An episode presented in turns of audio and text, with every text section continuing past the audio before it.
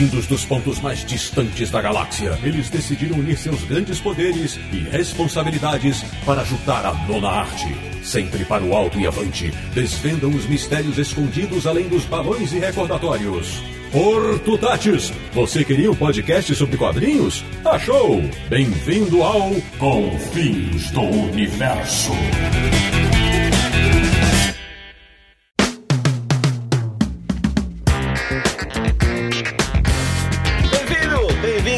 Começando mais uma edição de Confins Universo, o podcast que mais preserva a boa imagem dos quadrinhos, que é o podcast do Universo HQ, o site mais cheio de sagas da internet brasileira, quando o assunto é a nossa querida Nona Arte. E o programa de hoje vai esmiuçar a trajetória da editora norte-americana que nasceu com o rótulo de muito desenho e pouco roteiro, mas hoje é a queridinha do público e da crítica dos Estados Unidos. Eu sou o Sidney Guzman, falo de São Paulo e gostaria de dizer que não sou invencível mas eu mato gigantes. De Petrópolis, no Rio de Janeiro, o cara que nunca é compreendido quando vai à capital do seu estado e diz que adora balas perdidas. Samir Naliato. Imagem não é tudo. De Luxemburgo, da Europa, o nosso correspondente internacional, que por quase sempre gravar o programa de madrugada, poderia perfeitamente virar personagem de The Walking Dead. Sérgio Codespot. O Lazarus luxemburguês. Também de São Paulo, nosso primeiro convidado especial. De volta para mais uma participação no Confins do Universo, o homem que pode ser considerado um dos bastardos do sul, Marcelo Buide. Oi, pessoal, dragão selvagem dos colecionadores aqui presente. Muito bem, e fechando o timaço dessa edição, também da cidade maravilhosa, a capital do Rio de Janeiro, fazendo a sua estreia no Confins do Universo. Ele que é tão fã de um certo personagem que nem se importa de ser chamado de Cria do Inferno. Cassiano Pinheiro, bem-vindo, meu amigo. Obrigado, galera. Estamos aí, sangue novo na área. Pois bem, meus amigos do Confins do Universo, o programa de hoje é para contar a trajetória da Image Comics, a editora norte-americana que completou 25 anos em 2017 e a gente acabou deixando passar a data, mas decidimos fazer esse episódio especial porque hoje é dela que saem os principais títulos dos quadrinhos nos Estados Unidos. Então, ajeita o fone de ouvido porque o papo promete e começa antes que você possa soletrar Savage Dragon.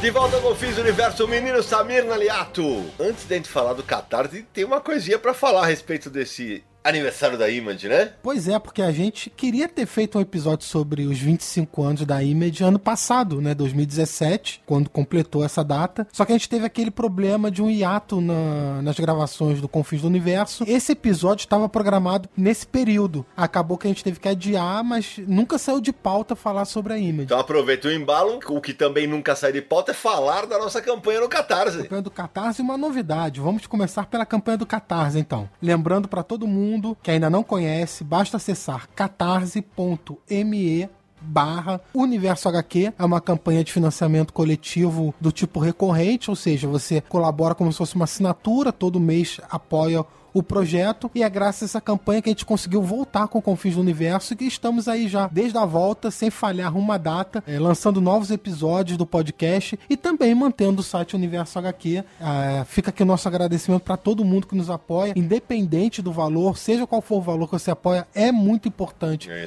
para a gente continuar com esse projeto, mesmo que seja lá o valor mais baixo de 5 reais, que é o mínimo que o Catarse aceita. Fica o nosso agradecimento, nosso muito obrigado e como sempre a gente cita o nome de alguns apoiadores em cada episódio e eu tenho mais 10 nomes hoje. Então manda, Samir. Guilherme Pellegrini, Gustavo Cortese, Elo Beraldo, José Afonso Júnior, Juliana Freitas Ferreira, Cleiton Tariga, Cleverton Monteiro, Leonardo Larros Melli, Luiz Pacheco e Márcio Melo. Muito obrigado a todos eles. Como eu falei no último episódio do Confis Universo, né? Ia me dar a louca, né? Nesse exato momento que estamos gravando, Samir Naliato, quantos apoiadores temos? 212 apoiadores. Então tá bom, eu já não combino nada com meus parceiros, mas é o seguinte: se batermos 230 apoiadores, no próximo sorteio, quatro apoiadores vão receber prêmio no, no sorteio do mês. Pronto, o gerente enlouqueceu. Agora vai. Nem tô sabendo sabendo quais são. Olha que tem cada coisa legal que chegou, rapaz, que eu vou te contar, viu? Aqui, eu já te falei quando chegar coisa aí, primeiro você manda assim, uma mensagem pra gente na interna, pra ser uma coisa legal,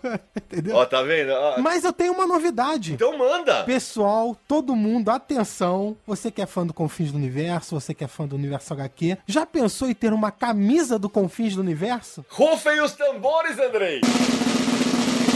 Pois é isso que você pode conseguir agora. Uma parceria do Universo HQ com o site As Baratas. Estamos lançando uma camisa do Confins do Universo, com aquele desenho maravilhoso do Daniel Brandão. É isso aí, ficou bem bonita, diga-se de passagem. Se você quiser acessar o site das Baratas para ver a camiseta, comprar sua camisa, é só acessar www.asbaratas.com.br.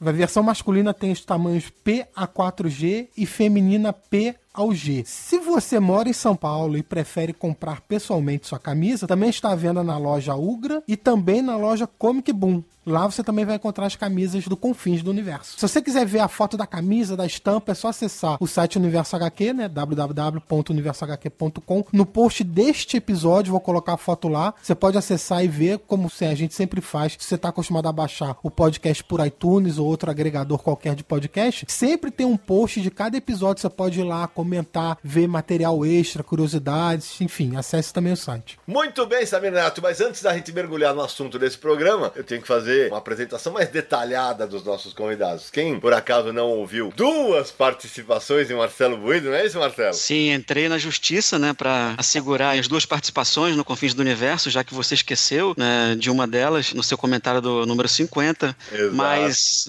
participei já do, de indicações do 33, né, e do Vértigo, né, do 45. Sempre, como eu digo, uma excelente cachaça estar aqui com vocês. Muito bom trocar essa ideia com quem realmente entende de quadrinhos. E pra quem não sabe, o Marcelo Buide é um dos responsáveis pelo site Social Comics, que oferece quadrinhos online pra quem paga uma assinatura por mês. E o outro convidado dessa edição que estreia é meu amigo Cassiano Pinheiro, do Rio de Janeiro, jornalista, responsável pelo Mundo Gonzo e também trabalha no Sport TV, não é isso, Cássio? É isso, quem diria, né? Que alguém metido com esporte gostasse tanto de quadrinhos. Mas é isso. Trabalho no Sport TV já tem quase 10 anos, né? Televisão já são quase 15. Escrevo e falo sobre quadrinhos já tem quase 20 anos. né? Vou pela beiradinha comendo e fazendo o Mundo Gonzo, que é meu ponto de fuga do mundo esportivo, por assim dizer. É isso aí, bem-vindo, Cássio. Então é o seguinte, meu amigo Sérgio Codespot, conte para os nossos ouvintes como surge a Image Comics. Pois é, a Image Comics surge em 1992. Essa história começa um pouquinho antes. Os principais eh, integrantes da Image, eles todos trabalhavam na Marvel. Ah, era o Jim Lee, Todd McFarlane, Jim Valentino, Eric Larsen, Rob Liefeld, Will Portacio, todos eles estavam na Marvel. E vale dizer, né, que a Marvel era a dona do mercado, dava as cartas à torta direito. Pois é, o, o, o Jim Lee nos X-Men faturava uma grana muito grande, o McFarlane fazendo o Homem-Aranha, quer dizer, todos esses artistas, eles tinham um peso grande e a Marvel ficava com a maior parte do dinheiro, porque o, o valor de royalty era para eles era pequeno, eles achavam pequeno, eh, eles tinham pouco controle sobre a carreira deles, porque a Marvel podia remanejar os artistas dos títulos e não tinham nenhum controle sobre o marketing, sobre o merchandising, o que eles ganhavam de royalty era muito pequeno, na opinião deles. Então, devagarinho, eles começaram a se reunir, decidiram que talvez fosse interessante partir para uma editora própria, principalmente porque eles entraram em contato com o pessoal da Malibu, que era uma editora pequena, mas que tinha uma série de selos independentes. Eles tinham um par interessante de produção gráfica, no qual eles tinham um trabalho de cor bastante moderno, computadorizado e tal. Então, assim, associados a Malibu, eles criaram coragem, largaram seus títulos, fizeram uma reunião com o pessoal da Marvel avisando que eles estavam saindo e quais as razões. E fizeram a mesma reunião na DC por cortesia e fundaram a Image. Quando isso aconteceu, foi assim um estardalhaço na imprensa, eh, na mídia específica de quadrinhos, né? A, a Marvel na época já era uma empresa com ações, né? Para dar uma ideia do impacto que isso teve, as ações da Marvel desvalorizaram 120 milhões no mês de fevereiro de 92, né? Isso em 92 era uma grana. É, a, as ações valiam 65 dólares antes do anúncio e chegaram a cair a 48. Então, isso pela saída desses artistas que estavam nos principais títulos, né? Mas só para dar uma ilustração aí no que o Sérgio tá falando, esses sete autores que saíram da Marvel eram os bambambãs da Marvel na época. E só para ter uma ideia, por exemplo, Spider-Man número 1 do Todd McFarlane vendeu 2 milhões e meio de cópias. X-Force número 1 do Liefeld vendeu 5 milhões de cópias. X-Men do número 1 do Jim Lee vendeu 8 milhões de cópias. Entre as 50 revistas mais vendidas do mercado, não só da Marvel, do mercado dos Estados Unidos de quadrinhos, 39 eram produzidas por um desses sete artistas. Então, quando eles decidiram sair, assim, foi um baque muito grande pra Marvel, porque era é, a fonte da grana da Marvel que tava indo embora, né? É, em vez de promover os personagens, houve um momento que eles estavam promovendo muito os artistas. Então, quando eles perderam todos esses nomes, teve um impacto pesado. Além desse grupo inicial, outras pessoas foram convidadas a participar, como, por exemplo, o Chris Claremont, que inicialmente ia produzir um material com o Jim Lee, depois ele ia produzir um material com o Sportácio, e acabou que ele não se tornou um fundador da Image, nem publicou material inicialmente pela Image, e foi fazer outras coisas. Nessa fase, como a ideia da Image era que cada um fosse dono, tivesse o controle total do, do seu material, todos eles criaram um estúdio. A Image formava, digamos, um, era um guarda-chuva com diversos estúdios abrigados ali embaixo. Então, você tinha o Wildstorm do Jim Lee, você tinha a Shadowline do Jim Valentino, Stream Studios do Rob Liefeld, a Topical Productions do Silvestre, Homage Studio do Will Sportácio, Todd McFarlane Production do McFarlane e a Highbrow Entertainment do Eric Larson. Os títulos saíam dentro desses selos com distribuição da Image Malibu inicialmente e eram títulos como Youngblood, Savage Dragon, Spawn, Wildcat, Cyberforce, Shadowhawks e Wetworks, que foram as primeiras revistas. Logo em 93, um ano depois da estreia, a Image já tinha segurança financeira, o sucesso era tão grande que a Image já tinha é, segurança financeira para largar a Malibu tocar sozinha a brincadeira que a gente está vendo até hoje. Sérgio, uma coisa que vale lembrar é que teve mais um convidado para ser sócio da Image que ele acabou refugando, por assim dizer. O John Romita Jr. foi convidado pelo McFarlane e pelo Liefeld e ele achou melhor, achou que não era o momento de entrar numa empreitada como essa, ele ficou muito inseguro do que ele poderia ou não fazer e daí ele simplesmente desistiu. Logo depois ele pegou X-Men e, e assumiu X-Men depois que passaram alguns desenhistas que taparam o buraco pro Jim Lee que tinha zarpado pra Image, mas é um caso de um artista que eles tentaram puxar, na verdade a ideia do McFarlane, e ele fala isso em alguns documentários, é que eles queriam mesmo era pisotear a Marvel, sabe? É, e assim, tirar um, um Romita da Marvel seria uma das jogadas de mestre deles, só que eles não conseguiram, e, e ele acabou não indo. E engraçado que anos depois ele acabou fazendo um material pra Image, que era o Kick-Ass, né, que saiu pela Image. É verdade, com o roteiro do Mark Millar, né? Aqui publicado pela Panini. Exatamente. Um ponto importante desse início da Image Comics em 92 é que esse movimento desses autores não tem precedentes né, na história dos quadrinhos nos Estados Unidos. E a gente sabe já hoje né, que por várias décadas muitos autores, temos exemplos de Jack Kirby, os criadores do Superman, o Jerry Siegel, o Joe Shuster, sempre houve né, ao longo das décadas uma briga de autores né, com as editoras. Né? Uhum. Tanto que, é, naquela época, é, os artistas trabalhavam para as grandes editoras no que era chamado do processo de work for hire, né? onde tudo que eles criavam pertencia às editoras, que poderiam explorar essas obras e criações da melhor forma possível comercialmente. Né? Então, mesmo que a gente muitas vezes fale que esse início da Image foi muita, com perdão do trocadilho, imagem, né? muito desenho uhum. e pouco argumento, pouca história, pouco roteiro, o movimento que aconteceu foi extremamente importante importante para o mercado de quadrinhos Sim. e sem precedentes. Tem uma exceção, Marcelo, que as pessoas esquecem com frequência, que é o seguinte: a Epic Comics, que era um selo da Marvel da década de 80 e durou até os anos 90, era um selo autoral cujos direitos eram dos autores, era um negócio muito raro na época. E, por exemplo, Dreadstar, que foi publicado vários anos durante o selo Epic, é do Jim Starlin até hoje. Né? O, o outras séries que eram publicadas pelo selo é, Epic, hoje em dia estão na IDW,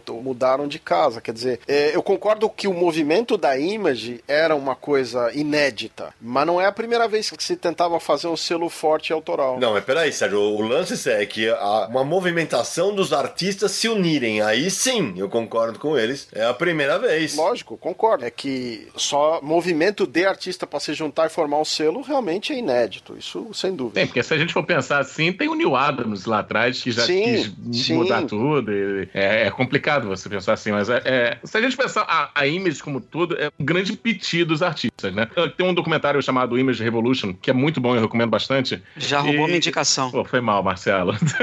não, então tem esse documentário Image Revolution. O McFarlane, eles deixam bem claro que não era uma questão só de ego. É Claro que tem o ego acima de tudo, mas era uma coisa deles quererem ser valorizados, né? É, ele diz muito que ele via, ele fazia o Homem-Aranha, ele via a camisa com o desenho dele sendo vendido, ele não ganhava uma placa, ele ganhava um obrigado, não ganhava nada, e isso foi irritando, irritando, irritando, irritando, até o ponto que ele decidiu largar de vez. E assim, a, a Image basicamente só existe porque o Jim Lee aceitou entrar. Porque se o Jim Lee não entra, não sei como seria essa editora hoje em dia. Aliás, se fala Liefeld ou Liefeld? Eles falam Liefeld. O tempo inteiro no documentário ele só é chamado de Rob Liefeld. Ó, eu sempre falei Liefeld, o que não muda nada do tanto que ele é ruim. É, sendo Liefeld ou Liefeld. É que Liefeld em português ficava, você podia falar Lichel. A- assim como o McFarlane é, na, na verdade, McFarlane. É isso mesmo. É, então, É, o- mas aí a gente é portuguesa, todos os nomes, né? A gente tem por mania fazer isso. É uma coisa nossa, brasileira. Vai, Samir. Então, o Rob Liefeld foi o primeiro que manifestou um desejo de publicar material autoral, é, enquanto ainda estava surfando no sucesso da Marvel. Tinha saído Novos Mutantes, lançado X-Force com grande sucesso. Ele manifestou esse desejo, começou a falar com outros autores, entre eles McFarlane. Ele fez pior. Ele anunciou a revista ainda contratado pela Marvel. E já tinha o nome da revista, que no caso era o Young Blood. Não, não era nem Youngblood. Era, é, ele usou um nome que usava X no nome. Executors, uma coisa assim o nome. Ah, é verdade, teve isso mesmo. É, e daí a Marvel foi em cima dele, o cara, o garoto, né? Que é um, um- ele, ele age como adolescente até hoje em dia. O garoto, tá maluco?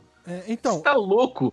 A gente vai processar você. Daí foi daí que ele ficou com o rabo entre as pernas e decidiu que, ó, vou sair daqui que vai dar merda. É, aí o Liefeld, ele, como foi o primeiro que se manifestou, e também foi quem criou o nome da editora, a Image, e foi quem criou o logo, aquele estilizado, foi criação dele também. Ele começou a falar com outros autores para embarcarem com ele nesse projeto, então ele conversou com o McFarlane, com outros, e o Jim Lee foi um dos últimos a entrar é, nessa barca, fizeram uma reunião, e quando eles conseguiram atrair o Jim Lee, que o Jim Lee deu o ok dele, assim, foi uma festa, porque o Jim Lee era o maior nome da Marvel na época. E como eles diziam, era o garoto de ouro da Marvel. Tem o Jim Lee, era a cartada certa que eles precisavam pra dar um, um pé na bunda da Marvel. E você sabe, Samir, como é que eles decidiram, é, como é que o Liefeld teve essa ideia do nome Image? Bom, dizem as lendas, né, que foi quando ele estava assistindo a TV, passou um comercial com o tenista André Agassi na época, né? Tem uma hora que ele baixa o óculos ou olha pra câmera diretamente e fala Image is everything, imagem é tudo. Hum.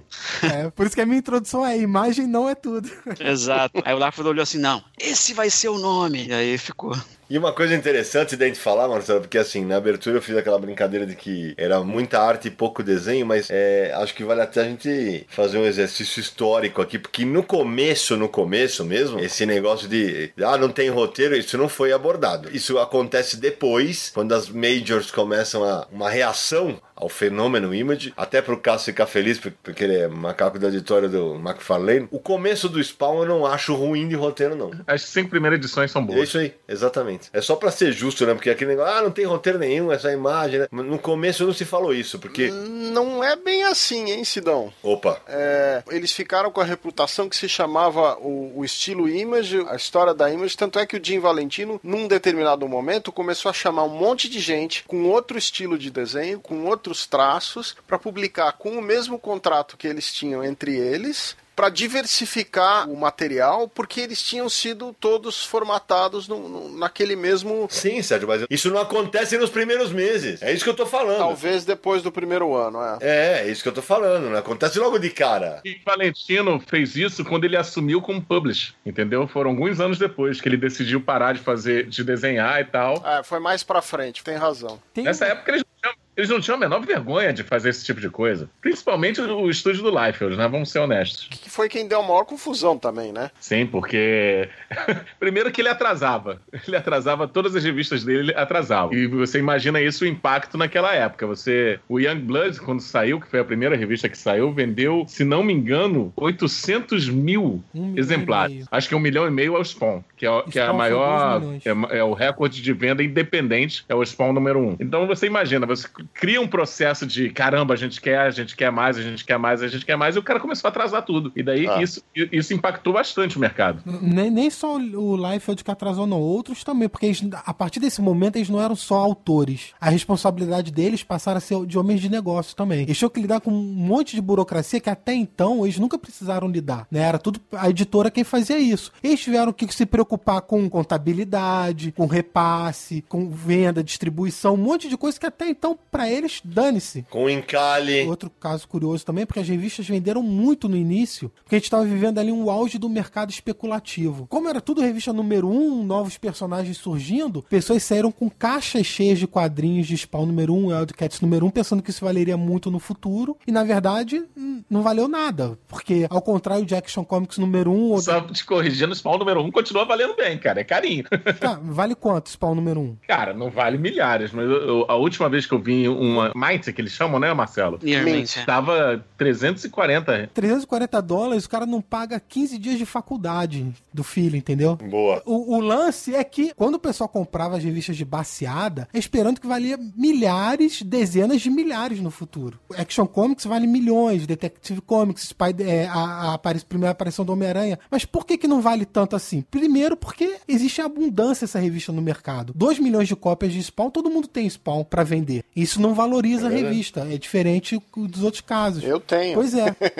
E isso acabou provocando uma bolha no mercado que depois viria a estourar com, com fechamento de comic shops e tudo mais. É isso aí. Eu acho que assim, desse período inicial da Image, vale mencionar duas coisas, né? Por volta de 95, 96, e o Marcelo e o Cassiano me corrijam aí, a Marvel, o Jim Lee e o Robert Liefeld tiveram uma reunião na qual a Marvel queria contratar esses artistas para desenvolver o trabalho com os heróis da Marvel, como serviço terceirizado. E isso deu uma confusão porque o McFarlane, por exemplo, ele falou: pô, nós largamos tudo aquilo para montar o nosso negócio com os nossos personagens, ter o, o controle do nosso material. Vocês querem voltar para fazer a mesma coisa? Não que o McFarlane também estava muito limpo na história, não, porque a gente pode comentar a história do Gaiman. O McFarlane traiu ah, o princípio da Image, que é os autores têm direito às suas criações. Ele não quis dar o direito pro Gaiman. Na verdade, é aí que tá o problema, cara. Ele encarou como ele encarou o contrato que ele fez com o Alan Moore. O Alan Moore que criou os irmãos do Violator, né? Do Violador. E ficaram com o McFarlane, entendeu? Então ele achou que a Angela também foi uma- um dos maiores erros da carreira dele, entendeu? Porque todo mundo fala do McFarlane é isso, McFarlane é aquilo, mas foi o maior erro dele. Foi ele encarar de uma forma que não era bem assim que o Gaiman deixou claro, entendeu? E ele foi até o fim e perdeu. É, inclusive a gente tem uma entrevista com o Gaiman que ele fala desse, desse caso, né? Até fala que ele, se fosse hoje em dia, ele não aceitaria a proposta do McFarlane. No final das contas, o Neil Gaiman ganhou os direitos da Angela e emprestou pra Marvel.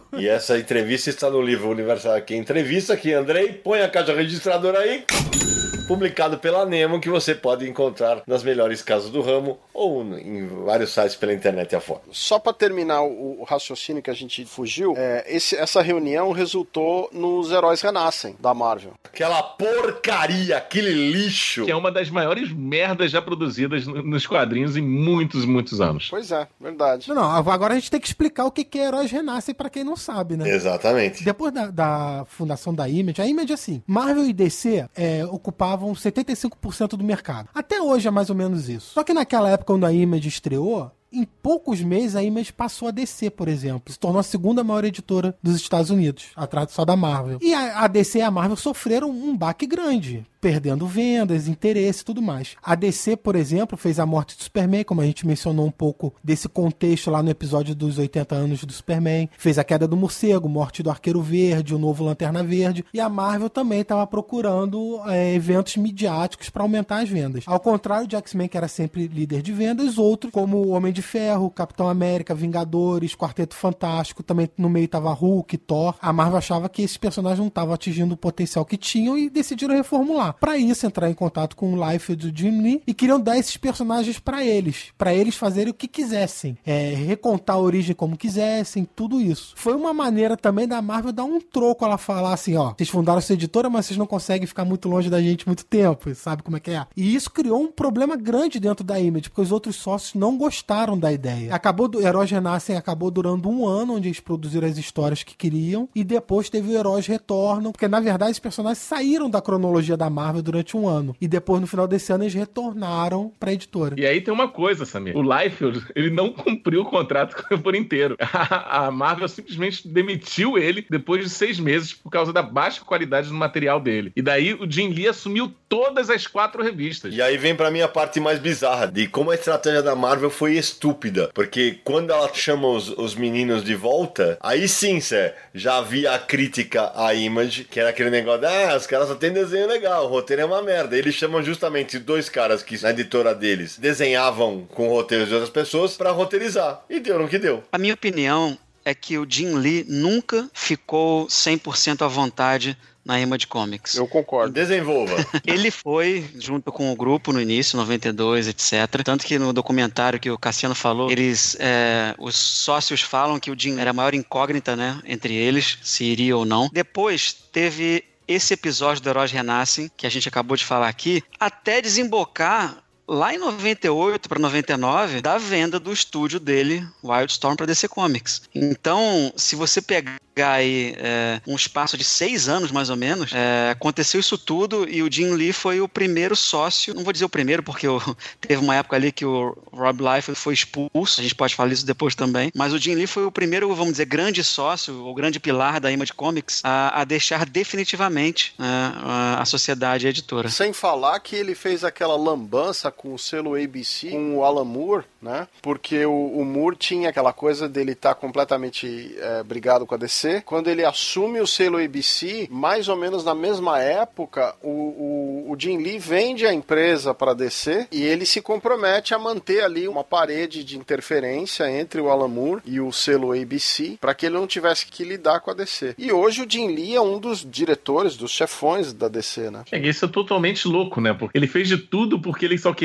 ficar com a parte de desenho e hoje em dia ele praticamente não desenha. Ele é, de novo, CEO, sei lá qual é o cargo que ele tem na DC hoje em dia. Verdade. Bom, e nesse tempo também né, de é, turbulências, teve mais ou menos em, no meio dos anos 90 também, 96 para ser mais preciso, o, o Rob Liefeld começou a é, usar a posição dele né, na, na Image para financiar paralelamente uma outra editora, a Maximum Press. Isso despertou nos outros sócios um, aquela dúvida, mas espera aí, a gente saiu para fazer o nosso negócio aqui. Por que, que agora ele está lançando revistas numa editora terceira que não tem nada a ver com a Image Comics. Então começou a criar um pouco de, vamos dizer, de burburinho ali. Além disso, dizem que ele também começou a aliciar outros artistas bons artistas, por exemplo, o Michael Turner, que na época estava com a Top Cow do Mark Silvestre. O Mark Silvestre ficou bem puto nessa época e chegou a sair da Image. Uhum. Exatamente. Verdade. Começou a aliciar. Ele, ele ameaçou saiu... meter porrada no Liefeld, que é pior ainda. Exato. Então, o Silvestre saiu por algum tempo da sociedade. Os outros sócios expulsaram o Liefeld. De, Olha, cara, você só tá fazendo merda, amigo. Expulsaram ele e aí, depois de algum tempo, o Silvestre voltou. E o interessante é que nessa época marcaram uma reunião entre os sócios para expulsar o Liefeld. Ele já sabia que isso ia acontecer, porque ele só estava fazendo merda na época. Prevendo isso, ele chegou na reunião e falou: Eu estou fora. O pessoal, óbvio, aconteceu o que eles queriam, mas na verdade o Liefeld saiu meio por cima. Até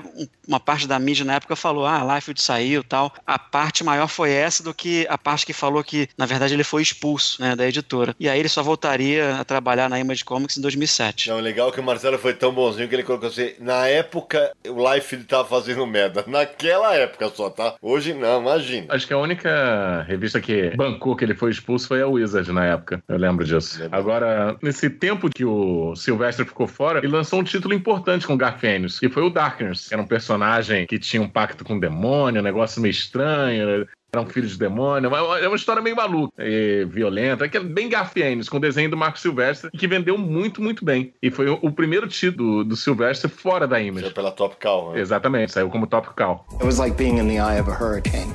It was um, it was pretty surreal almost. A gente tá falando de toda essa fase da Image, mas acho que também vale até para nossos ouvintes que são mais novos, né, para situar os caras. Que momento que a Image aporta no Brasil, né? É, a Image chegou no Brasil em 1996, ali no, tipo uma concorrência entre Abril e Globo, né? Uhum. A Globo voltou a publicar quadrinhos na época. Além dos quadrinhos da Image, a, Globo acabou ficando com o estúdio do Jim Lee, que é o Wildstorm, e a Top Call do Mark Silvestre. Então publicou Wildcats e Gen 13 e Cyberforce, com o nome Strike Force. Isso mesmo. Tudo que era do Mark Silvestre. E é curioso que nessa época a Globo lança também a revista Wizard. Na verdade, vem tudo basicamente do mesmo pacote. Isso, a- a- tanto que a, a capa da primeira edição da Wizard é fazendo, Sim. é, anunciando os títulos da Image que eles iam lançar. É isso aí. Então acabou juntando tudo, uma revista informativa que aproveitou para divulgar seus títulos e do outro lado tava Abril. A Abril ficou com o estúdio do Todd McFarlane, que tinha o Spawn, e do Liefeld, que era o Extreme Studios, então lançou Brigada, é, Young Blood. Brigada ainda é pior do que Young Blood. É, Glory. É, lançou e ficou também com o Savage Dragon é também. isso, Savage Dragon também ficou com a editora Abril, lançou também uma chamada Wild Star. E, e para a alegria do caso, né? Do caso e do Ramone, que também gosta do, do Spawn, né? O Spawn teve vida longa na Abril, né? Foram 150 números, né? Foi a mais longeva de todas as publicações da Image, foi Spawn. Depois que abriu, parou de publicar, ainda foi para outras editoras. A Pixel lançou algumas edições também, por exemplo. Teve uma vida bastante longa aí. Até hoje eu não sei porque fui cancelada, porque nessa época eu trabalhava numa comic shop aqui no Rio de Janeiro, a Metrópolis, e, cara, como a gente vendia Spawn. Do número 1 até o número 150, vendia e vendia muito. Eu- eu- até hoje, não sei se era só na loja, pode ser isso também, É, mas vendia as, muito. As bancas deu uma caída na época, né? E quando tem a, a barriga de qualidade mesmo, aí só fãs hardcore, só você, Kazi, você e mais aqueles seis lá, não, brincadeira. É, tem mais gente que adora essa fase. Muita gente, cara, era muita gente. Muita gente. Caiu quando o, o que eles chamam de. Lá nos Estados Unidos, eles chamam da, da dupla dinâmica da arte abandonou, né? Que era o Todd McFarlane e o Greg Capullo, que era o Capullo Greg Capullo. desenhando e o McFarlane finalizando, que eles consideram uma das melhores equipes criativas, artísticas da história dos quadrinhos. E só para o nosso ouvinte que é mais novo sacar, para os mais antigos relembrarem, Spawn fez tanto sucesso na Abril que ele ainda rendeu uma outra revista que era a Maldição do Spawn, né? Teve a Bíblia do Spawn e teve uma coleção que saía o Spawn junto com a junto com a fita de vídeo em VHS, lembram disso? Com um desenho animado da HBO. E Exatamente. seguia o mesmo estilo daquele Spider-Man Collection. Isso aí. E o desenho era ótimo. Conseguia ser melhor do que a revista. Aí o idiota aqui tinha tudo, né? E outro dia fui. Evidentemente as fitas estavam como? Mofadas. Bidu. Isso sem contar que Abril lançou todas as minisséries de Spawn. Ângela, Feudo de Sangue, é, Violador, todas. É isso mesmo. Sidão, se você quiser, eu te dou a mi- o meu VHS, tá? Tá aqui comigo. Não, não quero não, deixa pra lá. Tá no plástico ainda. De- depois que a, a Globo parou de publicar os títulos da Image, as histórias do- desses personagens chegaram no Brasil via crossover pela Abril, né? Então teve Spawn e Batman, X-Force e Young Blood, Wildcats e X-Men, Reino do Demônio, essas coisas. Durante boa parte da década de 90 foram os crossovers da Abril que traziam esses personagens pra cá. E vale mencionar, né, Samir, que diferentemente do que costuma acontecer em crossovers, no crossover com o Batman, quando o Batman joga um batarangue no rosto do Spawn, né, que abre uma fenda na cara do, do Spawn, isso continua depois na cronologia do personagem. Exato, a gente chegou a comentar isso no episódio de crossovers, vou linkar. Isso. Você acabou de lem- me lembrando de outra coisa, Cisne. É porque, como o Sérgio já falou, a Image era formada por estúdios. Cada autor tinha seu estúdio. E cada um cuidava do seu negócio. Cada um eh, negociava direitos para merchandise, para adaptações para TV, filme. Enfim, cada um fazia o que quisesse e um não interferia com o outro. Apesar disso, assim, eles faziam uma eh, leve universo compartilhado. Não era totalmente como Marvel e DC, mas às vezes acontecia. No caso do Spawn, por exemplo, um personagem do Liefeld em Young Blood tinha um papel importante na origem do Spawn. Depois isso acabou sendo apagado, porque ele, Liefeld saiu da editora e tudo mais, mas chegou a esses pequenos crossovers, assim, vamos dizer. O Capela, é o nome do personagem. Capela, exatamente. É Chapel. E no caso do Batirang, o McFarlane, com medo que talvez pudesse dar algum problema, ele fez uma edição 18 e 19, onde aparecia parecia o Houdini. E daí uhum. ele fez o Houdini Verdade. fazer a mesma cicatriz no pra não ter qualquer tipo de problema caso a DC reclamasse, entendeu? Cara, eu tinha apagado essa merda da minha mente. Mas existe um outro exemplo disso, que é, por exemplo, com o Wildcats, tem um crossover com o Alien. E esse crossover do Aliens Wildcats, por exemplo, tinha relação com o material do The Authority. O Stormwatch, que depois é, virou o Authority, né?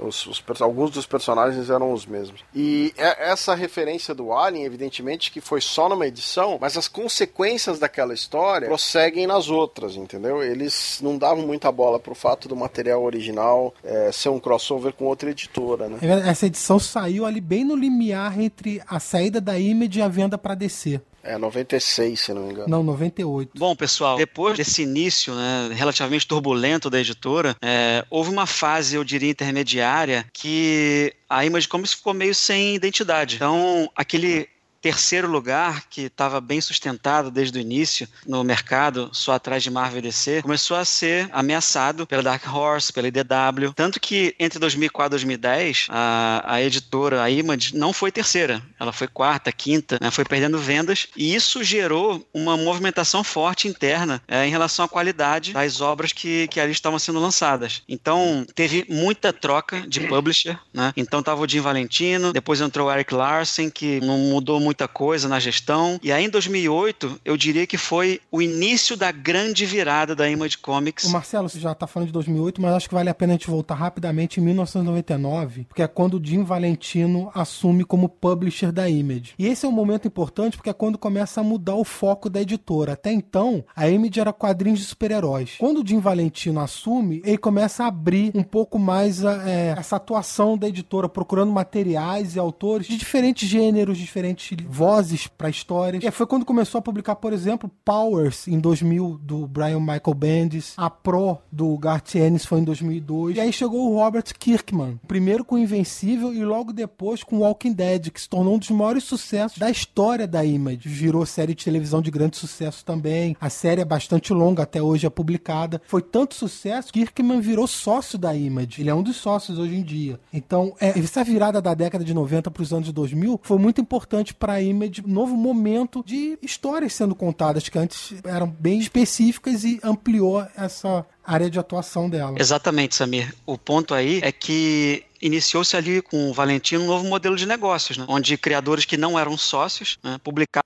suas obras com liberdade e apenas pagavam um FII para a Image Comics, né, para custos administrativos, etc. Então, ali começou uma o que a gente chama hoje de image central mais pulsante, né? Aquele grupo de obras que não estavam em nenhum dos estúdios, né, originais ali, né, e que começaram a se mostrar com relativa qualidade. E aí, como você falou, o Kirkman entrou, foi começou a publicar e lá em e, e alguns anos depois tornou-se sócio e criou o seu próprio estúdio, que é que se chama Skybound. Mas a grande virada, eu diria, que foi mais ou menos em 2008, né, 2008 para 2009, quando o Eric Stephenson, que até então era é, diretor executivo da Image Comics, ele se tornou publisher. Porque aí o critério, eu diria, pela qualidade de roteiro e até de arte também, começou a ficar muito forte em relação às publicações que começaram a sair da, naquela época. Então, pegando essa crise, entre aspas, que a Image passou entre 2004 e 2010, né, de vendas, né, a virada ali começou em 2008, com o Stephenson, e com novas obras como Till, do John Layman e Robbie Guillory, Morning Glories, do Nick Spencer e do Joe Eisman. Que não terminou no Brasil, Panini! Tá longe, que foi até os 50 lá fora. Fatale, do Brew Baker e do Sean Phillips. Muito legal. O próprio Saga, né, estouradaço aqui no Brasil também, e Manhattan Projects, por exemplo. Com isso, né, lá para 2015, aí eu tô avançando aqui só para falar das vendas, mas a gente vai voltar um pouco ainda, mas 2015 ela já estava estabilizada em terceiro de novo, com 10% de participação de mercado. Então foi um crescimento bem interessante depois da entrada do Stephenson. E eu queria fazer uma parte do que você está falando, que é o seguinte: um dos motivos da Image ter conseguido chamar um monte de gente interessante além do modelo de negócio que eles estavam fazendo é o seguinte: foi uma fase que essa adaptação de quadrinho para o cinema estava consolidada nos Estados Unidos. Depois do sucesso de Homem de Ferro, de uma série de coisas, o universo Marvel em franca ascensão, então um monte de autor decidiu que valia a pena ter o seu projeto com controle, com copyright, que evidentemente podia ser adaptado para o cinema com eles recebendo toda a bolada. Ou né? televisão, né? Televisão também é um mercado grande. Sim, então, gente como, por exemplo, o Brubaker, que tinha um pé dentro da Marvel e publicava no selo Icon dentro da Marvel, saiu da Marvel, foi pra Image e passou a fazer tudo pela Image. E junto com ele vieram outros autores, né? O próprio Lazarus é um exemplo disso, o Velvet é outro exemplo disso, né? Gente que estava trabalhando na Marvel, fazendo coisas pra Marvel e criaram suas séries autorais na Image, porque tinha, além de, evidentemente, a série é sua, você tem um ganho maior, você tem a chance de que se o material tiver interesse pro cinema, ele é seu. O maior seja, exemplo disso é o seja- Millar, né? que acabou levando todos, tudo que ele faz pra Image hoje em dia. Quer dizer, agora não mais, porque agora virou Netflix. Não, não, a Image continua publicando os quadrinhos dele. É, o interesse da Netflix não é publicar quadrinhos especificamente, né? É, é ter os direitos dessas propriedades. Então eles podem adaptar pra filme ou pra série, pra própria Netflix, mas os quadrinhos estão disponíveis via Image, tanto em comic shops ou Comics College, formato digital, sai por eles. Bem observado, Samir. E, ou seja, dentro dessa linha que você falou de. A, a Image começou a atrair séries. A, a série que eu uso pra brincar com o Samir na abertura, Balas Perdidas, do David Lapham, né? É, originalmente saía por uma editora chamada El Capitán, né? Hoje está sendo toda compilada pela Image. Ah, sim. A Image, hoje em dia, é, ela virou um- uma central de publicação para quem tem material original antigo, inclusive, para ser reeditado, continuado, relançado. Um- uma febre você trabalhar para a Image hoje em dia, né? Mas porque eles têm um catálogo de autores enorme hoje em dia, que é isso que o Marcelo estava fazendo alusão, 2015 e tal. É, se não me engano, foi no Eisner de 2015 que eles faturaram os prêmios mais importantes, deixando DC, Marvel, todo mundo para trás. O mérito era todo deles, as melhores séries eram deles. E a gente passou rapidinho pelo Kirkman, pela entrada dele, virar sócio, criar o estúdio, etc. Tem uma história bem engraçada, né, do pitch que ele fez, né, da venda que ele fez do The Walking Dead pro Jim Valentino. É, essa né? é boa. Quando ele criou a série, ele apresentou pro Valentino, é, o Valentino falou, não, série de zumbi, não vai vender nada, acho que você tem que evoluir um pouco mais essa ideia. Aí o Kirkman chegou e falou, não, mas peraí, os zumbis, na verdade, fazem parte de uma invasão alienígena, né, que vai acontecer ao longo dos números, etc, tal. O Valentino liberou, publicaram, começaram a publicar, e depois das primeiras edições, ele falou, Valentino, mas Kirkman, e quando é que você vai começar a dar, colocar os elementos aí da invasão? Aí ele fala, cara, não tem invasão nenhuma, amigo. Eu fiz isso só pra você começar a publicar. Agora, agora já foi, vambora. Perdeu o Playboy. Mas aí as vendas já estavam boas e aí continuou publicando assim mesmo. É, eu vi uma entrevista do Valentino que conta essa história e fala assim no final: Poxa, mas bastava o Kirkman falar pra mim que era a história de um pai com um filho tentando sobreviver nesse cenário absurdo de destruição e tal, que eu teria aprovado também, mas ele não me falou isso. Ele falou só que era uma história de zumbi, pô. Vale lembrar que o Walking Dead até hoje é uma revista preto e branco. Que no Brasil começou saindo pela HQM, como Os Mortos Vivos, né? E saía encadernados. Depois eles lançaram como The Walking Dead, como revista mensal em banca. E a HQM encerrou suas atividades, pelo que a gente sabe. E hoje a série é publicada em encadernados, tanto na a republicação da fase anterior do comecinho, quanto os, os capítulos novos pela Panini. E vale aqui o puxão de orelha que os primeiros volumes da Panini, eh, a revisão tá muito ruim. É, eu queria lembrar uma coisa que o Marcelo estava falando, que é aquele momento quando o Jim Valentino sai de publisher de, e eles começam a buscar autores mais renomados. Apesar do grande sucesso do Walking Dead, os maiores contatos do Valentino eram com artistas independentes. E nem toda a publicação da Image acabava vendendo. As vendas eram baixas, não conseguia sustentar a editora. O Valentino acabou saindo como publisher, o Eric Larsen entrou, até foi numa troca que o Valentino não gostou muito, eles ficaram meio arranhados ali na relação. É, mas o Eric Larsen tinha um contato maior com autores de Marvel e DC. E aí a Image fez uma lista de autores que eles queriam trabalhar e fazer propostas para publicarem com eles. E aí nessa lista tava nomes como Brian K. Vaughan, Grant Morrison, que publicou Rap, por exemplo, pela Image, Mark Miller, é, Matt Fraction, é, Rick Remender, Ed Brubaker. E foi aí que teve essa renascença da Image, que não era só mais um, um meio de visualmente quadrinhos muito bonitos, mas com conteúdos muito bons também. É, e a lista de séries que saíram aí nos últimos anos, né, é grande, de coisas que merecem ser citadas e tal. Tal é, é, é bem específica. Você tem, por exemplo, uh, Jupiter Legacy, Invisible Republic, você tem Kill or Be Killed, Lazarus, você tem uh, Real Heroes, American God Powers, uh, Black Science, Blue State. Quer dizer, tem uma quantidade grande de coisas, muitas inéditas no Brasil, né? É, a gente tá gravando esse episódio logo depois dos vencedores do Eisner Award. A Marjorie Liu ganhou de melhor roteirista por Monsters, que é da Image. Sim, e que aqui no Brasil teve um álbum publicado pela Pixel do Rio de Janeiro, que é um selo de ouro. Uma consequência importante também que está acontecendo, pessoal, desse cenário de artistas de Marvel e DC publicando pela Image é também uma grande quantidade de séries que foram interrompidas ou que possuem grandes atrasos entre os números. Porque vamos pegar um exemplo, por exemplo, de Morning Glories, né? Morning Glories foi até o número 50 lá fora, né? foram 10 TPs, 10 encadernados lançados, mas os artistas, Nick Spencer né, e Joe Eisman, eles declaram que é uma série que duraria uns 100 números. Mas a gente sabe que o Nick Spencer tem vários compromissos com a Marvel, né, ultimamente. Então, eu sou capaz de citar aqui algumas séries interessantes que estão interrompidas. Por exemplo, Manhattan Projects foi lançado a última vez em fevereiro de 2016 lá fora. Nowhere Man, excelente, foi lançado até setembro de 16. Invisible Republic, que o Sérgio acabou de falar, interrompeu em março de 17. É, o do Invisible Republic, o Gabriel Hardman e a Corina Becco, eles já avisaram que a série vai voltar, mas eles estavam realmente terminando um material para DC Comics, né? Só pra somar a lista aí, o Brian K. Vaughan acabou de anunciar que Saga vai entrar no hiato de um ano, né? Ô Marcelo, prestou atenção como é que o Samir falou Brian K. Vaughan? Impressionante. Oh, salva de palmas pro Samir!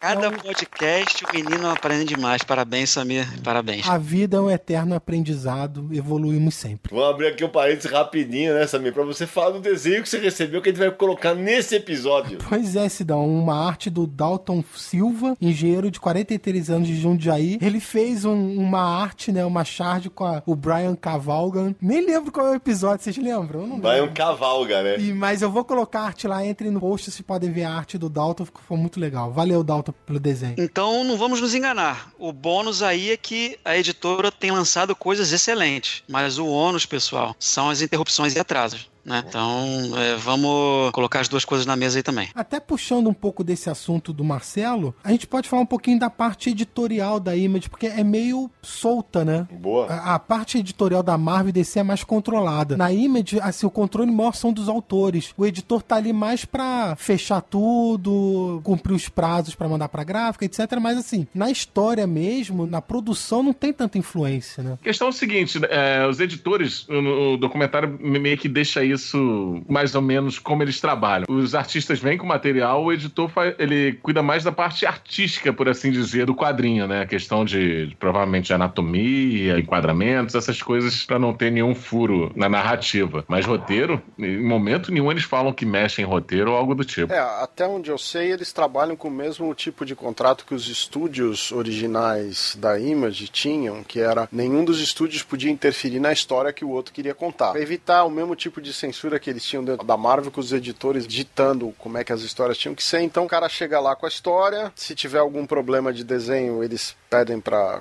arrumar um erro, alguma coisa, e se não tiver nenhum caso realmente gritante ali de racismo, de alguma coisa que eles acham que vai ter um problema, eles não interferem. Because you guys are going to do so much damage.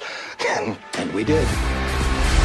Como a gente comentou antes, que cada estúdio, cada autor cuidava de suas propriedades para é, merchandise e outras adaptações, enfim. Isso aconteceu na Image desde o começo. O Rob Liefeld, por exemplo, chegou a ter reuniões com Tom Cruise para fazer filme. É, Wildcat e Savage Dragon viraram desenho animado em 94. Spawn virou filme e série animada pela HBO. Witchblade chegou a ter uma série de curta duração em 2001. Jogos de videogame teve de vários personagens. E até hoje em dia, várias dessas propriedades que os quadrinhos saem pela Image estão sendo trabalhadas para virar série de televisão, filme. Só que, como o Sérgio lembrou, as negociações são sempre feitas com os autores, né? Os autores ganham a bolada é, na hora de pagar pela adaptação e não a editora. E uma coisa que esse modelo que a Image é, propicia para os seus autores acaba refletindo em outros mercados. Vamos tomar por base o mercado brasileiro. A Image no Brasil, a atual Image, né, tá completamente diluída, né? A gente tem títulos na Devir. Porque como são propriedades que não são ligadas uma a outra, como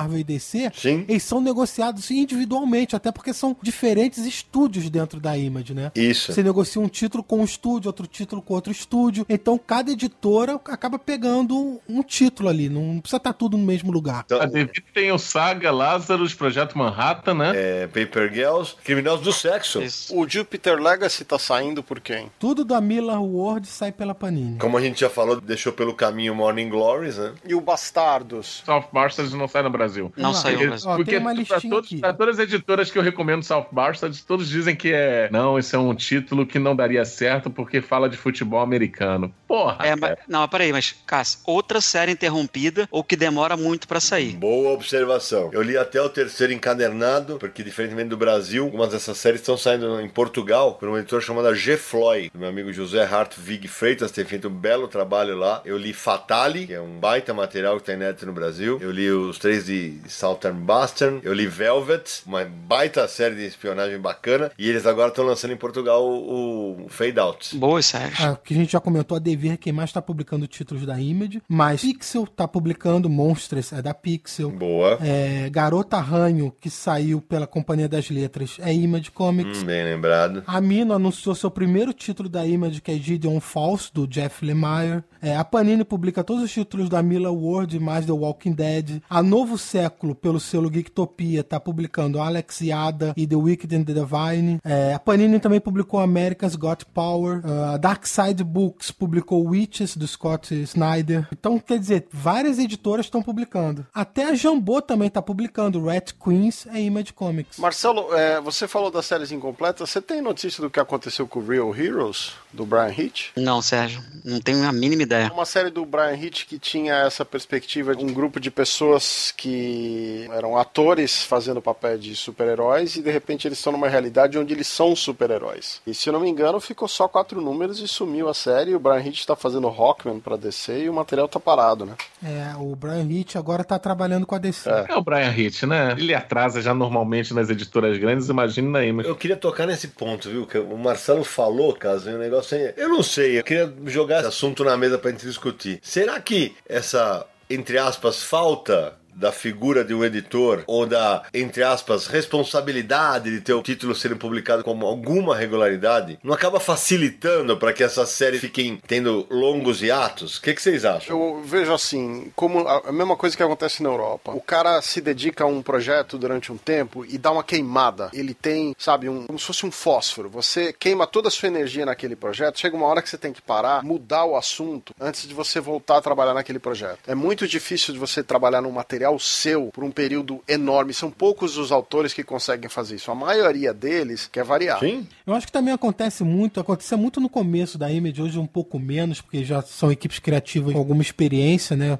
Greg Hook, Ed Brubaker, enfim, não precisa nem falar. Principalmente no, no início da Image, durante um bom tempo. Por exemplo, os fundadores são todos desenhistas de sucesso, não eram roteiristas de sucesso. Então, eles não estavam acostumados a ter que escrever, desenhar. Eles estavam acostumados com uma parte da produção, que é o que eu quero dizer. Não com todo o escopo da produção. Isso se reflete durante um bom tempo na Image. E alguns autores hoje em dia, como o Brian Hitch, por exemplo, que é um desenhista de sucesso e que decidiu escrever e desenhar e às vezes não aguentou o pique disso tudo. Eu vou te dizer que eu acho que essa queimada que dá no cara é essencialmente no desenhista. Porque o, o cara tem que ficar 8 horas em cima da mesa, 12 horas em cima da mesa, mesmo que seja digital. Ele tá ali desenhando e o roteirista ele já fez aquele trabalho, já tá pra frente, já tá em outra série, já tá com outro material. É o caso do Lazarus. O Lazarus teve um, um hiato de um ano e pouco, onde eles lançaram uma minissérie com outros desenhistas trabalhando as histórias é, do universo. Por quê? Porque o desenhista, o Michael Lark, estava completamente sem a menor condição de trabalhar mais no Lazarus, porque ele tinha passado 3, 4 anos da vida dele só fazendo aquilo. Não aguentava mais, ele precisava dar um- uma pausa, né? Esse é o problema, você tá na sua série e não tem com quem É trocar. isso aí. É, exatamente. Como é um título autoral, não tem como botar um desenhista pra substituir numa edição, né? O legal ali é que é a equipe criativa que trabalha no título todo. Marvel e DC trocam toda hora o escritor numa edição, o desenhista em outra pra cumprir prazo. Não tem isso aqui na E Samir, uma coisa que a gente vai abordar em algum programa programa futuro aí, é, que aí seria um momento interessante, já que essa ótica diferente no tratamento ao autor, seria um momento interessante de aplicar a esses títulos americanos o modelo europeu, que não tem uma periodicidade tão regular, tão rigorosa, só que o mercado americano não permite isso. Marcelo é prova disso, ele sabe bem disso. Bom, a gente está chegando à conclusão então que a Marvel, a DC, as grandes, é onde o, o artista, o criador, ganha o seu dinheiro certo. Vai? E aí ele aproveita a imagem para empreender e para dar espaço e vazão a toda a potência o potencial criativo que ele tem sem tantas amarras. É, acho que é por aí. Concordo. Você tem o seu plano dentário, o plano médico patrocinado pela Marvel, e aí você faz uma outra série que de repente vai parar na televisão ou no cinema, totalmente com o seu nome, com os seus créditos, e é uma jogada limpa para ele. Queria lembrar de dois títulos que eu gosto muito da Image, que são do Warren Ellis, que é o Trees e o Injection. Excelentes hum, títulos. Mas é, tá, saindo, tá saindo no Brasil isso? Não, nem lá fora, porque porque também estão interrompidas. Inclusive, até porque agora ele vai lançar um outro título, né? Que é o Beach. Eu nem lembro porque ele parou o Trees. Queria fazer o Force.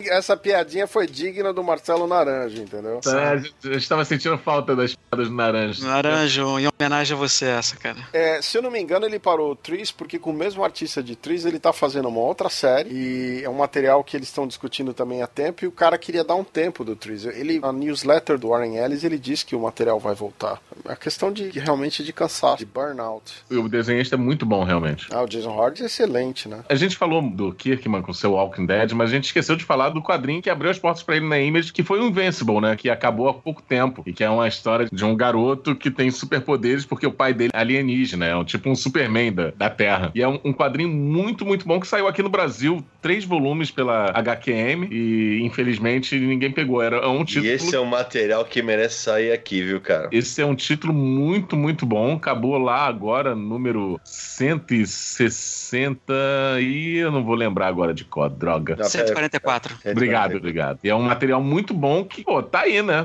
A HQM não existe mais, parou as atividades, não sei como ficou. Já que a, a Panini tá pegando Walking Dead, podia muito bem pegar esse quadrinho que já acabou, ou seja, podia lançar encadernados. É uma baita de uma história de super-heróis. É muito, muito boa. Não sei se vocês todos acompanharam. Sim, eu só li o que saiu aqui, infelizmente. O Naranja é absolutamente maluco por esse material. É muito bom. Você já leu tudo, né, Sérgio? Já, eu li. Eu confesso para você que é, eu ainda me falta completar alguns encadernados, porque chegou uma hora que você tem um monte de coisa para ler e você não consegue, então tive que pegar emprestado para ler, mas já li tudo. Eu tô fazendo a Ultimate Collection do Invincible, que acabou de ser completado também lá fora, são 12 encadernados capa dura, cada um com 12 edições, perfazendo as 144 edições da série. Não li ainda até o final, mas realmente é extremamente divertido. É, porque a forma como ele, como ele vai criando cliffhangers e a forma como ele, como ele cria todo o universo, é, cada edição consegue surpreender o leitor. É impressionante como é que ele consegue fazer uma história de super-herói completamente diferente